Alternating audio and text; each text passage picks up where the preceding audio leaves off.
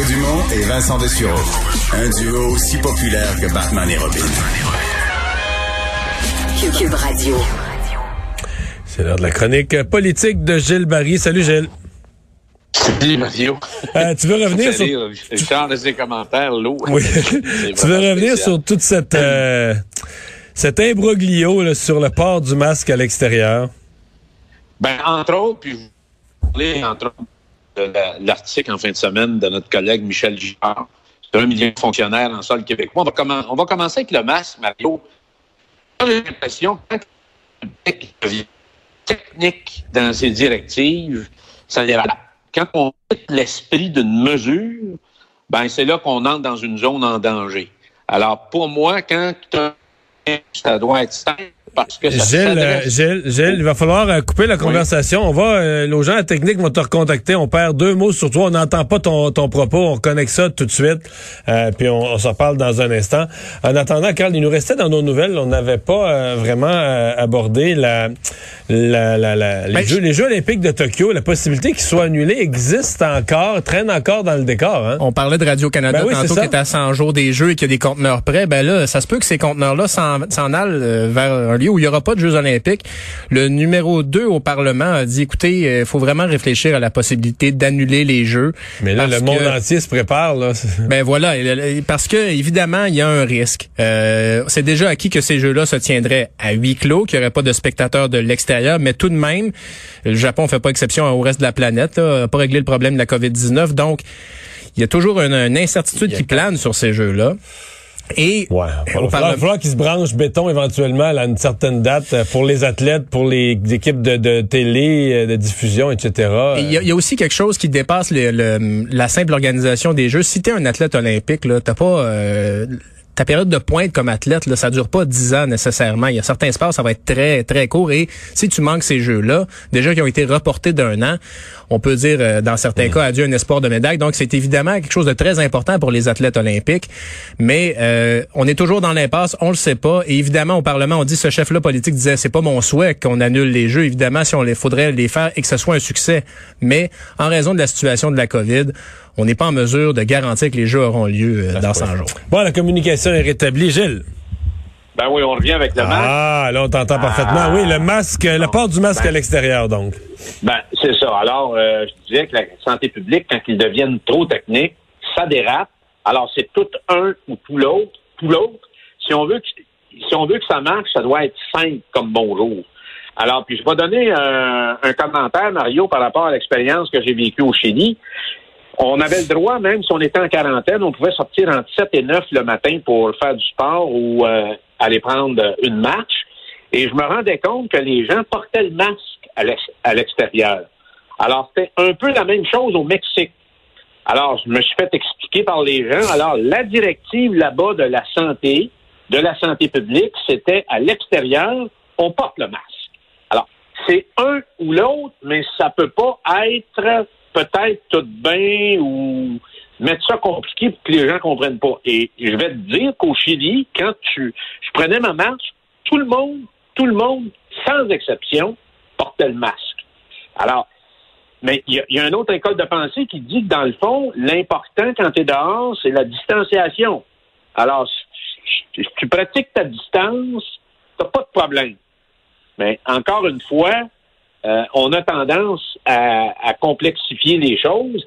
Et ça me ramène à la déclaration de François Legault aujourd'hui, qui est euh, qui a été euh, très simple, puis il a dit une grande vérité. Il dit, dans le fond, dans les écoles, il faudrait ouvrir les fenêtres. Et c'est vrai, Mario. Tous les taxis que j'ai pris durant mes semaines de travail, je disais aux chauffeurs, ouvrez vos quatre fenêtres. Alors, les gens ont tendance à fermer ou s'isoler, et ça, c'est dangereux. La seule fois où j'ai eu peur, Mario, c'était dans l'avion, et là, j'ai mis le, le, le, le masque plus que ce qui ressemble à un, le, masque de plastique qui ressemble à un, un masque de gardien de but, parce que dans, dans un avion... Ouais, là, t'es dans un un environnement fermé, là. hein? c'est ça. Alors, moi, je pense que si on est dehors, si on est à deux mètres, il n'y a pas de problème. Mais il faut être à deux mètres, par exemple. Et euh, si on s'en va dans une rencontre ou quelque chose où il peut y avoir du monde qui peuvent être en dedans de deux mètres ou près de toi, mais là, il faut que tu mettes ton masque. Alors, La question des écoles, moi, je pense qu'il faut ouvrir les fenêtres. Et si on regarde l'histoire des, des, des, des autres pandémies, c'est encore le même phénomène. Si la bébite est dans un incubateur, ça devient dangereux. Moi, j'ouvrirais même les fenêtres le soir pour aérer, aérer la, les écoles. Puis, euh, je pense que moi, quand il y a un débat sur la ventilation avec des machines pour avoir de l'air plus pur, c'est pas ça la solution. Faut ouvrir les fenêtres pour faire circuler l'air. Et je pense qu'avec ça, on sera en mesure d'avoir probablement une, meilleure action préventive. J'en suis convaincu. Tu veux me parler d'un de, chiffre magique? Tu dis, on a, on, a on a passé au Québec le cap des 1 million de fonctionnaires. Comment tu fais le calcul en additionnant les différents niveaux de gouvernement? Ben, Michel, euh, Michel Gérard a fait un article très intéressant en fin de semaine. Alors, euh, il dit qu'on a un million de fonctionnaires. il additionne naturellement tout le secteur public québécois et le secteur public du gouvernement fédéral où sont situés, où sont en poste les fonctionnaires fédéraux en, sol québécois. Euh, naturellement, euh, il y a toute la question du parapublic, euh, il y a toute la question des employés municipaux, il y a toute la question des gens qui travaillent pour les sociétés d'État, les universités, les cégeps, etc., etc. Donc, c'est 24,1% de l'ensemble des travailleurs au Québec qui sont sur le payroll de l'État, des États, des municipalités, des universités ou des cégeps. Alors, ça commence à être pas mal lourd, Mario, parce que c'est, ça touche euh, beaucoup de monde. C'est des gens quand même qui, qui sont payés par euh, les taxes et les impôts des contribuables. Il faut additionner à, ça les avantages sociaux, la sécurité d'emploi, les rentes, le, le régime de pension. Donc, ça fait quelque chose qui est extrêmement pesant pour les payeurs de taxes. Alors, j'ai trouvé que c'était une excellente, euh, un article excellent, un point de vue très intéressant. Il faut surveiller ça parce que euh, il y avait quand même eu un engagement du gouvernement Legault de réduire les, euh, le nombre d'employés dans la fonction publique. Là, c'est sûr qu'avec la pandémie, on va l'augmenter, mais la pression va être très forte, Mario, par la suite, pour avoir des dépenses qui ont été annoncées temporairement, pour les avoir d'une façon récurrente. Et ça, ça, ça, c'est certain. l'embauche de plusieurs personnes. Des fonctionnaires, des fonctionnaires, des fonctionnaires.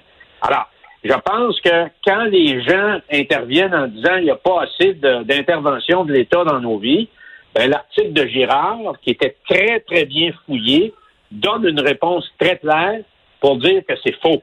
C'est faux. Et c'est au Québec, naturellement, qu'on a le plus grand nombre de fonctionnaires comme province au pays. Je dis province parce que j'aime pas hmm. utiliser le mot province. On l'avait compris. On l'avait saisi. merci beaucoup, Gilles. À bientôt. Merci, Mario. Bonne fin de journée.